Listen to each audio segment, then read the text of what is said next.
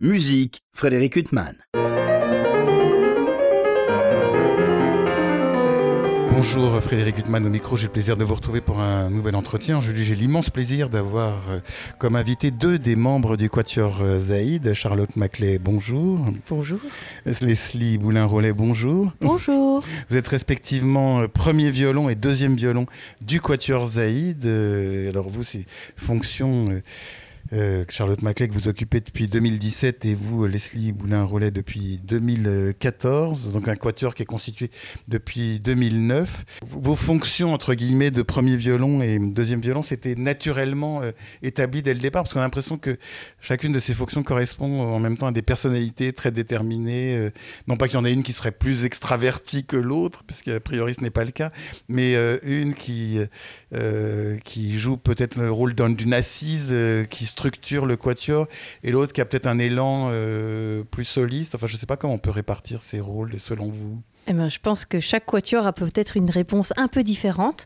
En tout cas, pour nous, c'était vraiment une évidence. Je dois dire qu'avec Leslie, on se connaît depuis l'âge de 8 ans. Donc, ah on a eu le temps d'explorer euh, nos différences et nos complémentarités. Euh, pour parler de mon rôle de premier violon, je le vois vraiment comme un rôle d'inspiratrice. Euh, je, pense que ma mission, c'est de toujours euh, mettre une petite lanterne pour euh, emmener vers quelque chose, que je sois sûre de vers quoi je vais ou pas. Il y a du bluff aussi dans ce métier, mais c'est surtout ouais, de pouvoir toujours faire rêver, de toujours donner l'envie d'aller vers quelque chose. C'est comme ça que je vois mon, mon, mon rôle. Et le rôle de deuxième violon alors? Et euh, moi, mon rôle de deuxième violon, c'est vrai que ça fait euh, complètement euh, partie de ma personnalité. j'ai les pieds bien dans la terre, je suis une personne très stable. qui comprend et qui est très empathique. Et du coup, j'ai un espèce de rôle de prendre le, le premier violon, l'alto avec moi et, et, de faire un peu le lien, le liant euh, dans tout ça et aussi euh, de faire en sorte que ben, le premier violon puisse chanter euh, sans, sans, sans, tomber. Et, de faire le lien bah, avec, avec ma, ma, collègue altiste qui, on est vraiment les voix du milieu pour, pour vraiment donner toute la couleur euh, Charlotte va donner vraiment les lignes et nous, on va, va remplir de plein de couleurs euh, à l'intérieur de, la texture. Voilà. L'altiste qui est Sarah Chenaf euh, et bien sûr Juliette Salmona au violoncelle. Alors là, je vous reçois à l'occasion de l'apparition d'un disque magnifique. C'est toujours des disques non seulement magnifiques que vous faites paraître, Quatuor Zaïd, mais aussi avec des programmes très originaux, avec des compositeurs très connus, mais vous arrivez avec ces compositeurs très, très connus. Il y a eu Mozart, il y a eu Beethoven, à trouver un chemin euh, toujours original. Alors là, cet album qui vient de paraître pour le label Nomad Music s'appelle Invisible, euh, un hommage euh, à l'amour et à l'amitié avec Fanny et Félix Mendelssohn et Clara et Robert Schumann, avec des liens à la fois d'amour et d'amitié. Il y a les liens très très forts, fraternels qui unissaient Félix et Fanny Mendelssohn. Euh, Félix qui est mort très peu de temps après sa sœur. Euh, et puis on va peut-être parler de l'opus 80, son dernier quatuor, puisque vous avez interprété sur ce disque un quatuor de Fanny Mendelssohn et un extrait alors de des pièces opus 80 qui sont des pièces, je crois, posthumes, enfin qui ont été réunies à titre posthume dans l'œuvre de Félix Mendelssohn. Et puis il y a ce deuxième quatuor de Robert Schumann, cet amour qui unissait Clara et Robert Schumann.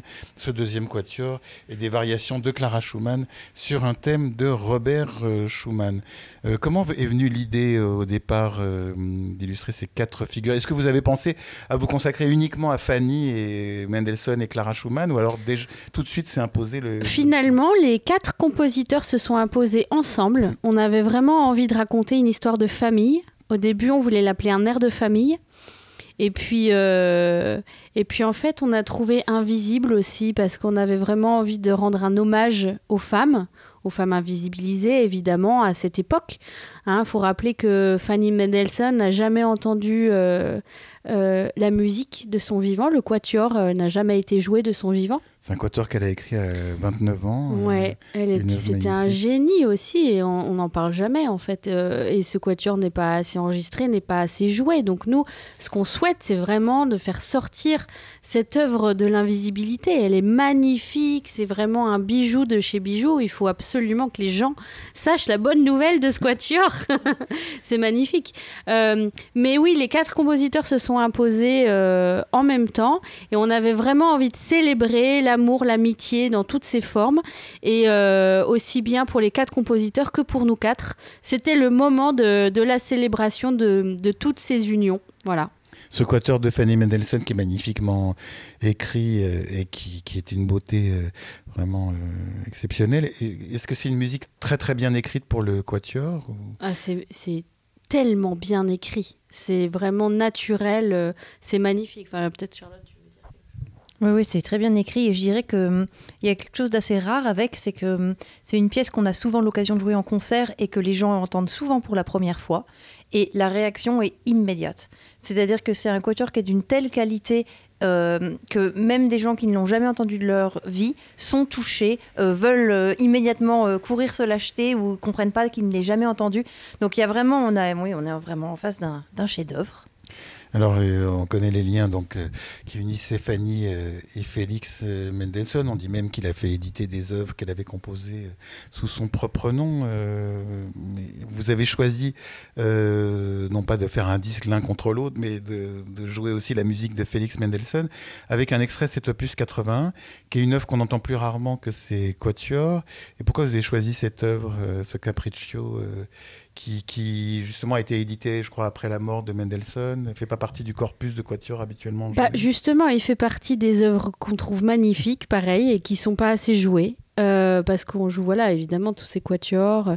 Mais aussi, on trouvait que. Hum, donc, il y a deux parties dans ce petit capriccio.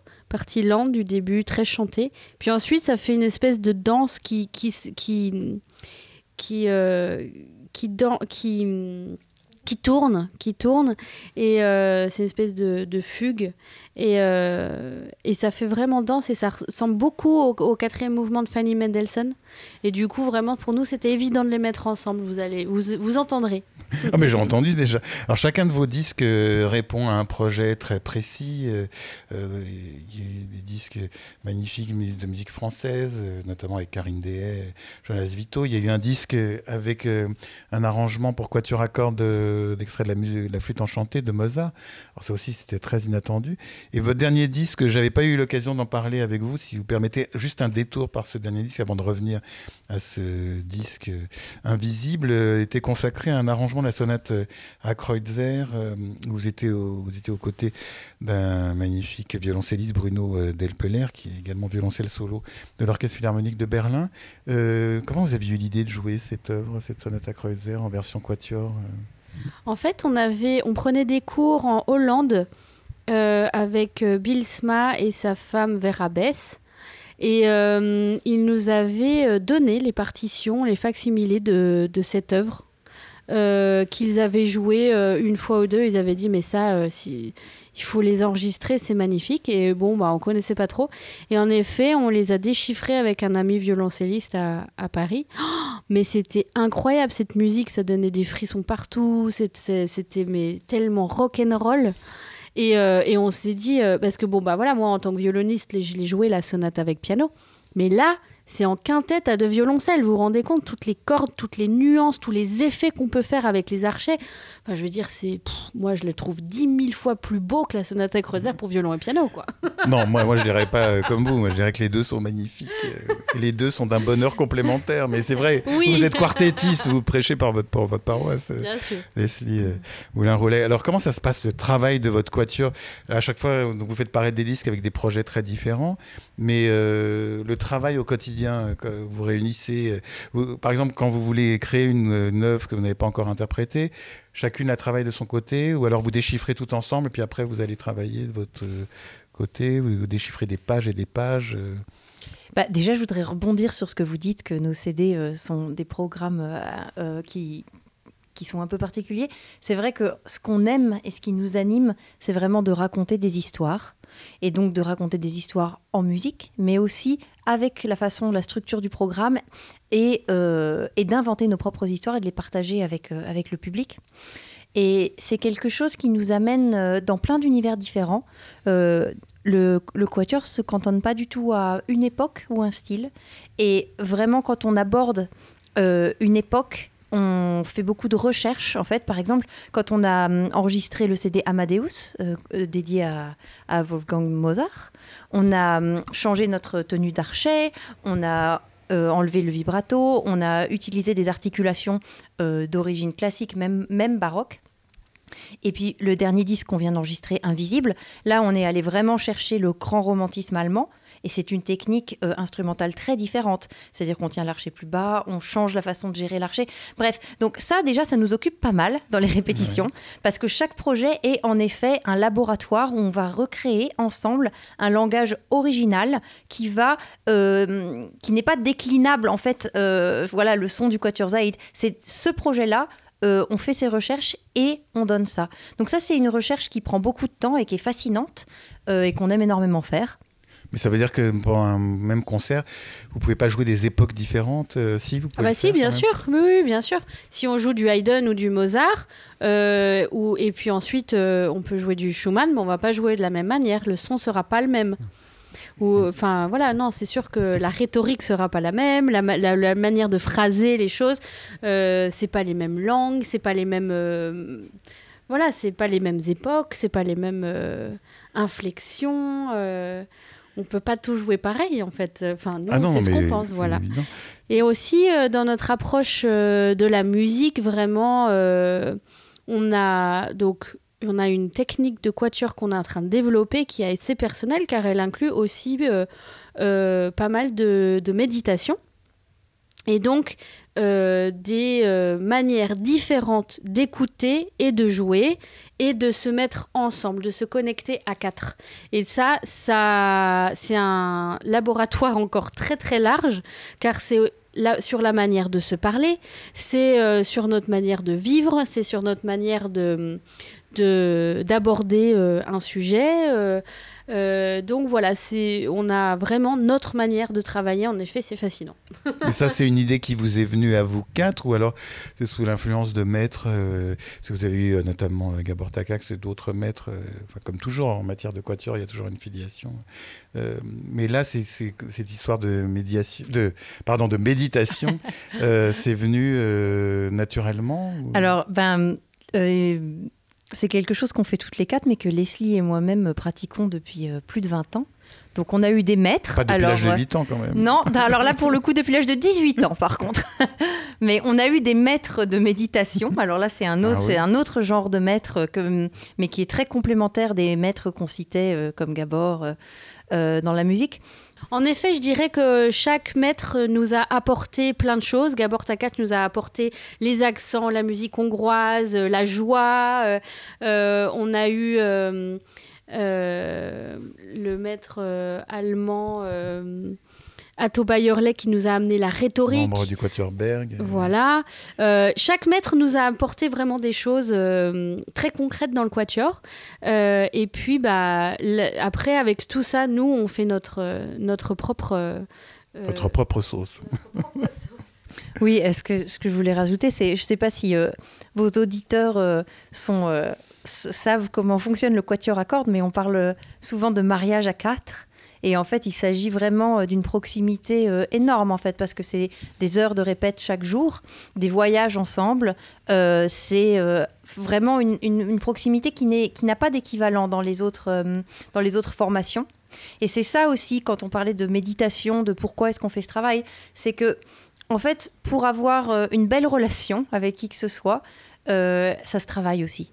Et en fait, nous, dans notre, euh, dans notre approche, il n'y a pas vraiment de dissociation entre le travail musical euh, et le travail humain. Et donc, on est toutes les quatre dans une recherche euh, de d'aller vers bah, plus de je sais pas plus de générosité plus de compréhension plus de respect que ce soit dans la musique ou que ce soit dans nos vies personnelles Oui, alors euh, quand on évoque le quatuor justement et le travail du quatuor, il y a des quatuors comme le quatuor Amadeus ou quand Peter Schilloff, l'altiste, est mort, euh, le quatuor justement euh, n'a pas pu continuer parce que tellement il y avait des liens très très forts entre les quatre. Puis il y a des quatuors justement, il y a l'air d'y avoir de la tension, il y a des membres qui partent, d'autres nouveaux qui arrivent. Effectivement, quand on discute avec des quartettistes, ils se voient beaucoup plus que des mariés entre eux ou des concubins ou des concubines ou d'autres. Enfin, il y a des liens. Euh, des présences qui sont beaucoup plus fortes. euh. Bah, c'est ça dont on avait aussi envie de parler. En fait, un des sous-titres euh, secrets qui apparaît peut-être dans le disque invisible, c'est tous ces liens invisibles entre nous aussi. Donc, toutes ces comment est-ce qu'on crée Vous posiez la question tout à l'heure. Comment est-ce qu'on crée cette histoire Comment est-ce que comment est-ce qu'on met en regard l'amour de Clara pour Robert Et ça, c'est des choses que- qu'on avait envie de montrer avec ce disque euh, d'aller chercher toutes ces, toutes ces relations toutes fines entre les notes, entre les émotions, entre nous, quartettistes, entre ces compositeurs et compositrices. En même temps, vous parliez du destin euh, finalement assez triste de Fanny, quoique il est triste a posteriori, parce que je suis pas sûr qu'elle avait une conscience euh, que sa condition de femme euh, et de femme d'une famille euh, très bourgeoise euh, l'empêchait de s'émanciper sur le plan de la compositrice. C'est peut-être qu'elle avait tellement intégré le fait qu'elle pouvait pas le faire. Honnêtement, je pas- pense qu'elle souffrait vraiment du fait qu'elle pouvait pas euh, être compositrice elle-même et qu'elle voyait euh, son, son frère euh, faire tout ce qu'il voulait, être joué par des orchestres et elle, elle pouvait pas. Et qu'elle jouait, excuse sa musique, était exclusivement jouée dans un salon. euh, frustration, oui. Mais quoi qu'il en soit, quand on écoute ce disque sans savoir ce qu'il y a derrière, euh, il est très lumineux ce disque. Parce que euh, le, le quatuor de Fanny Mendelssohn, euh, Très, très une lumineux. ouais. musique très, très ensoleillée. Vous terminez ce disque avec aussi un des très grands quoi- chefs-d'œuvre du quatuor à cordes par un compositeur dont les quatuors ne sont pas les plus joués non plus, qui est Robert Schumann. Euh, on joue plutôt sa musique pour piano ou ses leaders ou, ou d'autres musiques de chambre comme son quintet, mais le, les quatuors ne sont pas les plus joués. euh, Bah, en tout cas, ce quatuor numéro 2 n'est pas en effet le plus joué. Il est très difficile. Euh, Enfin, mais on l'a est très choisi. difficile, comme tous les quatuors sont difficiles. Je connais pas de quatuors qui sont pas difficiles. On l'a choisi parce que euh, il était vraiment le plus lumineux des trois. Il Et c'est vraiment un euh, cadeau ouais. à Clara. Et il est printanier, il est frais, il est euh, ce qui est quand même assez rare chez Schumann. Il commence d'ailleurs par un thème très chantant, hein, cet Allegro vivace du Ah oui, oui, deuxième quatuor de, de Schumann. C'est une musique tellement enfin, pleine d'allégresse. Exactement. Mais est-ce que c'est une musique euh, Parce que Robert Schumann, a quand même, euh, même dans une musique comme ça aussi pleine de, vigueur, euh, il y a quand même toujours un côté torturé chez Robert Schumann. Est-ce que ça se sent quand on joue cette musique? Oui, on le sent quelquefois, par exemple, dans le deuxième mouvement. Il y a vraiment des moments où alors la musique, tout l'espace se rétrécit, mais ça dure pas longtemps. Contrairement au troisième quatuor, par exemple, où là vraiment c'est un hymne à, la nostalgie. euh, alors que là vraiment c'est toujours dans le, jeu, dans la fraîcheur, dans l'action. Et il va vraiment vers l'avant, dans le de l'avant ce quatuor. Et alors, donc, il y a une œuvre aussi, alors que je ne connaissais pas dans cette version quatuor, c'est une commande que vous avez faite, vous, en tant que quatuor Zaïd, des variations sur un thème de Robert Schumann par Clara Schumann. Euh, ça, c'est une commande que vous avez passée, vous. Oui, exactement. Ben, en en fait, on voulait mettre en regard euh, Robert et, et, et, et, et Et Clara. Bah oui, pas de quatuor- elle n'a pas écrit de quatuor. Non, euh, non, non, elle. Clara n'a pas écrit de quatuor. Euh, mais c'est un cadeau qu'elle a fait à Robert. Donc, pour nous, c'était vraiment euh, important d'avoir ça vraiment dans notre, dans notre répertoire de quatuor, d'avoir une œuvre de Clara. Et donc, on l'a commandé à notre arrangeur de génie, Éric Mouret, qui connaît très bien cette musique, qui nous connaît très bien. Et donc, il a fait ce thème et variations pour quatuor et c'est brillant. Oui, c'est une musique euh, magnifique. Mais enfin, quand on parle de Clara Schumann, c'est quand même pas le même destin que Fanny Mendelssohn, parce qu'elle a fait une très belle carrière de pianiste. euh, Elle a fait une belle carrière de pianiste, mais elle n'a pas fait de co- carrière, de, compositrice. Oui, c'est vrai. Mais enfin, elle a eu quand même euh, une carrière publique. euh, qui, Oui, oui. euh, et puis, elle, a- elle a vécu, je crois, 40 ans après la mort de Robert Schumann. Mhm. euh, donc, euh, matériellement, elle a été confrontée euh, à des difficultés euh, qui n'ont Ils amené... avaient beaucoup d'enfants aussi. Oui, c'est ça. Mais je pense que, je veux dire, on- quand on parle à n'importe quel artiste, tout artiste a vraiment euh, le fait de créer, c'est plus une nécessité, un besoin que un plaisir qu'on s'octroie euh, comme ça. Oui. Donc en fait, euh, je pense que que le- qu'elle ait une carrière de pianiste ou non, le fait de, pour ces femmes de de ne pas avoir pu avoir cet espace alors que je veux dire, les, la musique leur brûle les mains. Je veux dire, elles écrivent toutes ces pièces et elles en auraient écrit probablement encore plus. Et pour nous, quand même, c'est vraiment très important de. Voilà, on, parle d'un disque lumineux, que ces femmes euh, trouvent leur place dans la lumière. Euh, c'est ouais, ce qu'on souhaitait J'espère que le prochain ne sera pas consacré à Alma Mahler, euh, dont la carrière aussi a été stoppée net par son mari. Mais euh, effectivement, tous ces destins euh, occultés, ou en fait revivre une partie avec ce disque, euh, Fanny et Félix Mendelssohn, il y a cet opus 80. Vous n'avez pas choisi justement de jouer un quatuor de Félix Mendelssohn, enfin un de ses grands quatuors. Vous avez choisi cette œuvre, cet opus 81, qui est un peu délaissé.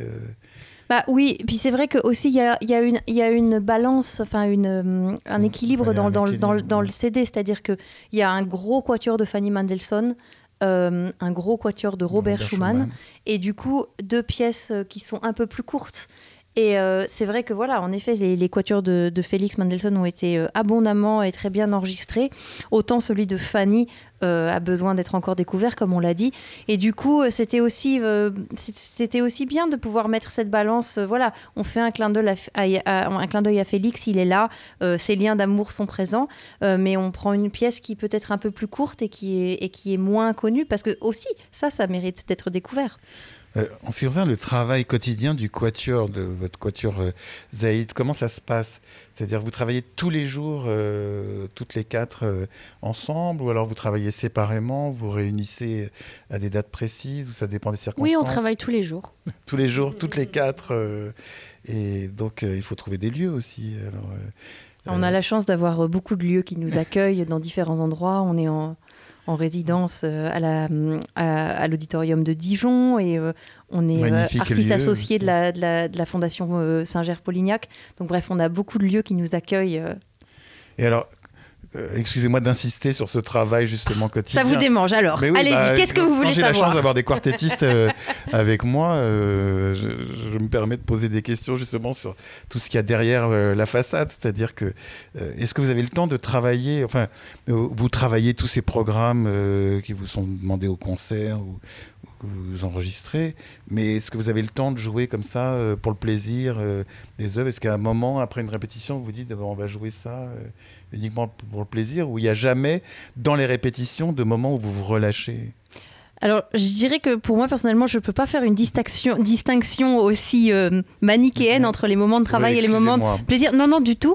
Mais c'est vrai que hum, on enchaîne souvent notre programme en répétition et c'est un moment de plaisir. Mais le, travail est aussi un moment de plaisir, une différent, différente façon de, de, de prendre son pied, mais, mais vraiment euh, très agréable aussi.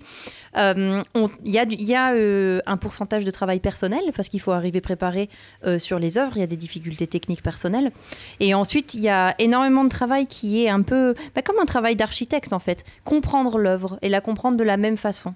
Et ça, ça, ça veut dire comme, comme quand on vraiment quand on bâtit une maison quoi. Qu'est-ce que ça sera à la base? Qu'est-ce qu'on choisit? Parce que c'est ça qui qui est extrêmement émoustillant dans le début du travail, c'est qu'il y a euh, des millions de façons d'interpréter une œuvre. Donc qu'est-ce qu'on va choisir nous? Et là, chacune de nous apporte euh, sa pierre à l'édifice.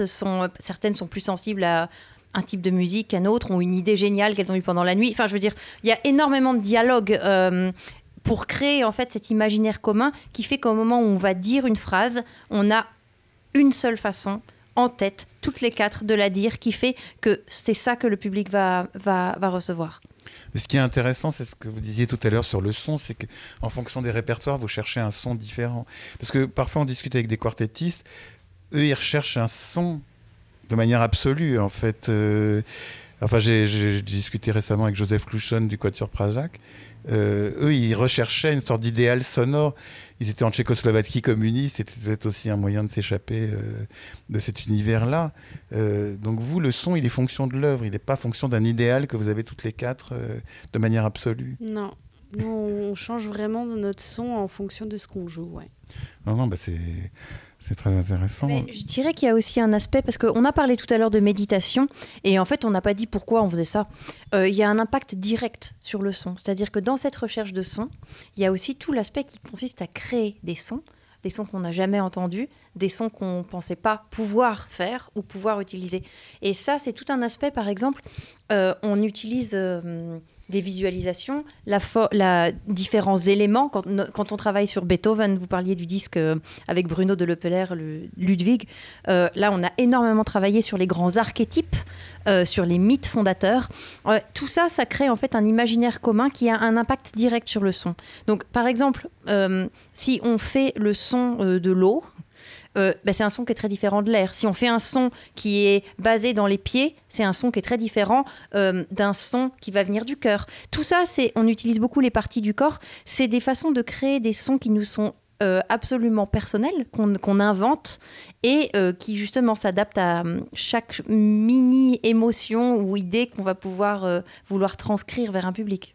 Dans ce disque invisible qui vient de paraître pour le label Nomade, vous avez voulu rendre hommage euh, à deux compositrices euh, dont la carrière justement de compositrice avait été complètement mise à l'écart en leur temps, Fanny Mendelssohn euh, et Clara Schumann. Vous avez pensé à d'autres compositrices qui ont composé de grands quatuors que vous interprétez? Vous avez eu des noms avant de penser à ces deux génies de la Il musique? y en a beaucoup, oui. par exemple, on a beaucoup joué l'œuvre d'Ethel Smith qui est une compositrice, une compositrice extraordinaire que moi j'adore vraiment personnellement. Euh, sa vie, euh, je trouve ça extraordinaire, me fait beaucoup rire.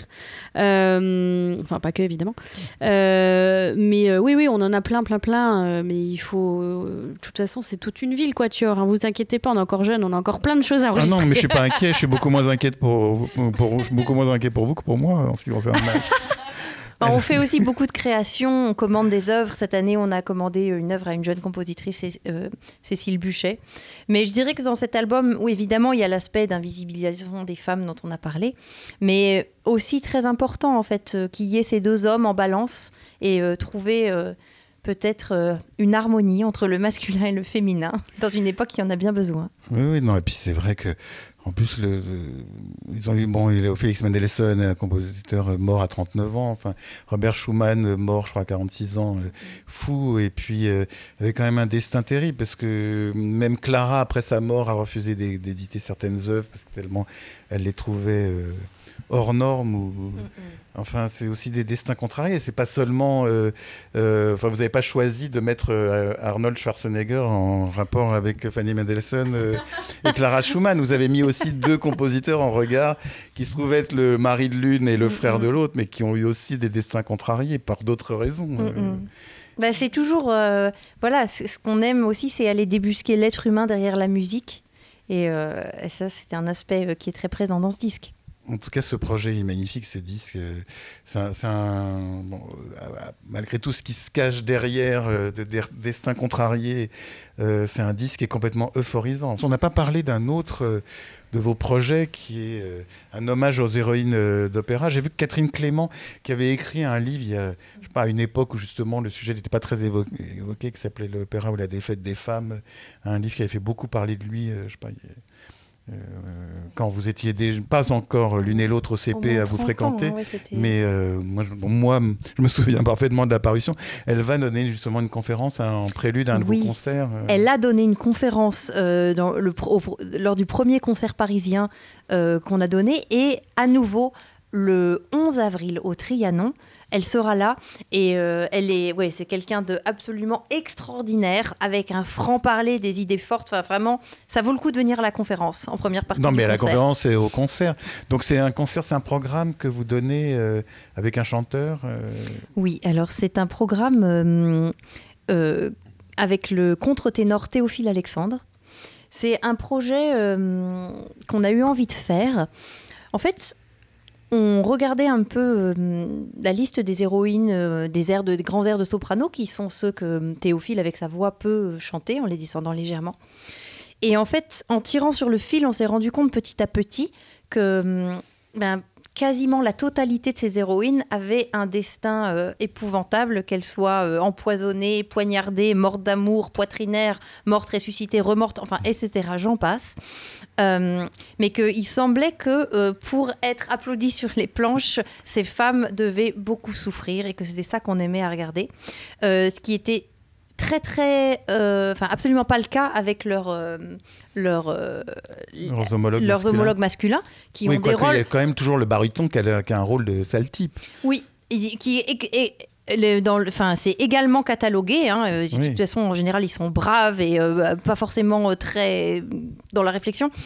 Mais en tout cas, voilà, on pourrait faire un Nos hommes qui serait intéressant aussi. Mais on a décidé de commencer par Nos dames, juste pour déjà rendre hommage à toutes ces héroïnes et euh, poser aussi une question de, une, question de société. euh, euh, parce qu'on a donc inversé les rôles, c'est le quatuor Zaïd, quatuor féminin, qui a pris la direction musicale. C'est nous qui avons commandé les arrangements à notre arrangeur Éric Mouret. Et Théophile Alexandre qui chante ses airs de femme. Et, euh, et voilà, donc c'est un très beau, un très beau spectacle, un très beau disque. Mais derrière ça, il y a aussi la question mais comment se sent-on quand on entend un homme prononcer ces, ces- ces mots Euh, Parce que c'est quelque chose qu'on ne rencontre jamais. Donc il y a toute cette réflexion euh, et donc inspirée à la base par, par la- la- le livre de Catherine, Catherine Clément. Clément. En tout cas, voilà des très beaux projets. Et je rappelle l'apparition de ce disque invisible, Fanny et, Félix Mendelssohn, Clara et Robert Schumann, unis euh, par la fraternité, l'amour ou l'amitié, ou tous euh, ensemble, euh, que vous interprétez avec euh, toutes ces œuvres sublimes pour le euh, label Nomade Musique. Eh bien, il me reste euh, Charlotte Maclay et Leslie euh, Boulin-Roulet, euh, toutes deux membres du Quatuor Zaïd, à vous remercier infiniment d'avoir été mes invités. Merci beaucoup. Merci de nous inviter. Merci Frédéric. Pour illustrer cet entretien avec les violonistes Charlotte Maclay et Leslie Boulin-Rollet, membres du Quatuor Zaïd, je vous propose d'écouter ce quatuor interpréter le quatuor à cordes de Fanny Mendelssohn. Je vous souhaite une très belle écoute de cette œuvre magnifique. Bonne fin de soirée sur RCJ.